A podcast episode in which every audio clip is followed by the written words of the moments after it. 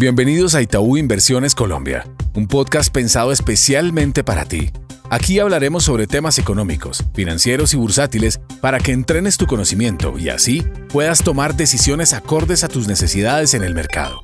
Hola a todos, mi nombre es David Cubides, subgerente de investigaciones económicas en Itaú Colombia. En el episodio de hoy hablaremos sobre la reunión del Banco de la República y las decisiones que se tomarán esta semana. También nos acompaña Camilo Díaz, gerente de estrategia y Itaú comisionista de bolsa, para hablar sobre los principales acontecimientos en los mercados. En la reunión del mes de diciembre, la Junta del Banco de la República votó por incrementar en 50 puntos básicos la tasa de interés, repitiendo el movimiento implementado en el mes de octubre y llevándola así al 3% al cierre del año. Esta fue una decisión dividida, con tres miembros votando por 75 puntos básicos. Los pronósticos de inflación fueron revisados al alza y se resaltaron algunos factores como el incremento en el salario mínimo, el proceso de indexación en Colombia y la persistencia en los choques de oferta como elementos que continuarían presionando la inflación en los próximos meses. Asimismo, con respecto a la actividad económica, se señaló que los indicadores líderes seguían mostrando que el PIB se mantuvo robusto durante el cuarto trimestre de 2021, llevando a la actividad a niveles por encima de los que se registraban antes de la pandemia. Esa recuperación también ha venido acompañada de una ampliación de los desbalances externos, con un déficit comercial que cada vez luce más abultado en medio de una aceleración de las importaciones. Para la reunión del próximo viernes, nosotros en Itaú esperamos que la Junta vuelva a poner sobre la mesa tales argumentos a la hora de decidir sobre las tasas de interés.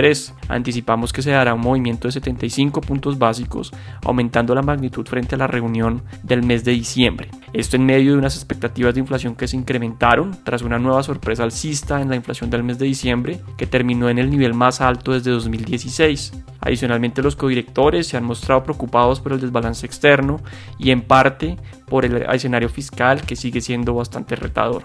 Asimismo, una subida de tasas en los Estados Unidos que probablemente se pueda anticipar va a ser un factor a tener en cuenta. Es así como esperamos que el proceso de normalización monetaria continúe en enero y que de allí en adelante se observen movimientos adicionales en las tasas de interés. Ahora le doy el paso a Camilo para que nos comente sobre los principales acontecimientos en el mercado de valores. El mercado de valores estará muy atento a las decisiones de los bancos centrales, empezando por la reunión de la Reserva Federal, como nos mencionaba David, en donde claramente hemos visto un mercado em, tratando de anticiparse a lo que hiciera la Reserva Federal en decisión de tasas de interés, eh, en donde ya hemos visto los futuros incluso descontando hasta cuatro subidas, incluso una de 50 en el año. Y eso ha puesto cierta presión, sobre todo en las tasas de interés local. Hemos visto los bonos en moneda local, los bonos que emite el gobierno y la deuda corporativa local con algunas presiones en tasas al alza que no solo está derivado por nuestro propio ciclo en inflación y en política monetaria, sino también hemos tenido parte de ruido o de señales enviadas por los mercados internacionales en ese frente. Entonces, clave lo que termine pasando en esas, en esas reuniones, aun cuando el mercado ya se ha preparado para, para estar más sensible a noticias alcistas que obviamente pudiera darnos como un sesgo más de lateralidad, pero claramente cualquier sentimiento que el mercado lea mucho más agresivo, pues seguramente va a ser visto o reflejado en la, en la dinámica de tasas de interés.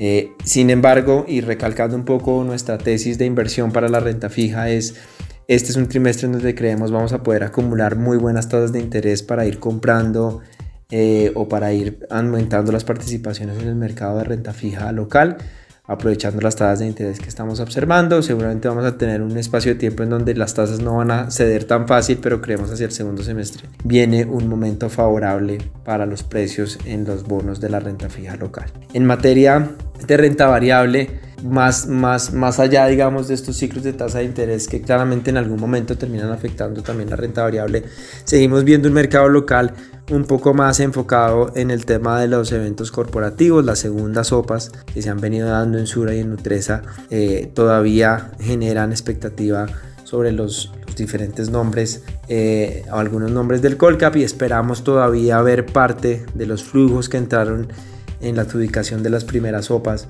haciendo recomposición de portafolio, haciendo reinversión en algunos otros nombres, con algunos descuentos eh, favorables. Así que esperamos un movimiento un poquito más lateral porque las bolsas eh, en el mercado internacional han tenido cierto revés durante la semana, eh, las semanas pasadas digamos que han tenido un comportamiento negativo y eso pudiera generar ciertos catalizadores bajistas, pero creemos que todavía hay como cierta buena dinámica desde el frente local que va a mantener relativamente los precios del Colcap eh, con, tendencia, con tendencia positiva y, tratando un poco de, de, mitigar los impactos negativos que, nos, nos, que estamos viendo desde las bolsas externas. Y en, el, y en el color del dólar un poco, también atado a todo este tema de la Reserva Federal, esperamos un, un, un rango de negociación entre 3.945 pesos y 4.030 pesos, pensando un poco que todavía hay algunos flujos que puedan mantener la moneda eh, en el rango 3930, 3950 o que la puedan llevar a esos niveles,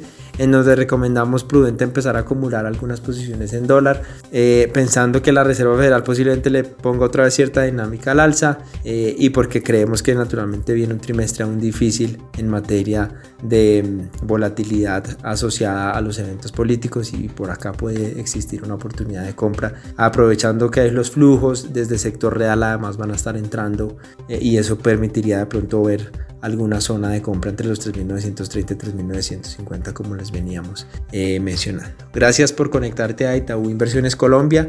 Dale play a toda la información financiera y económica que hemos preparado para ti.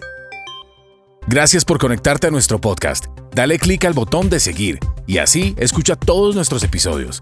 Recuerda que puedes compartir nuestro contenido con tus amigos y familiares. En Itaú Inversiones Colombia, creemos en el crecimiento y fortalecimiento de tus proyectos. Voy actualizado porque voy con Itaú.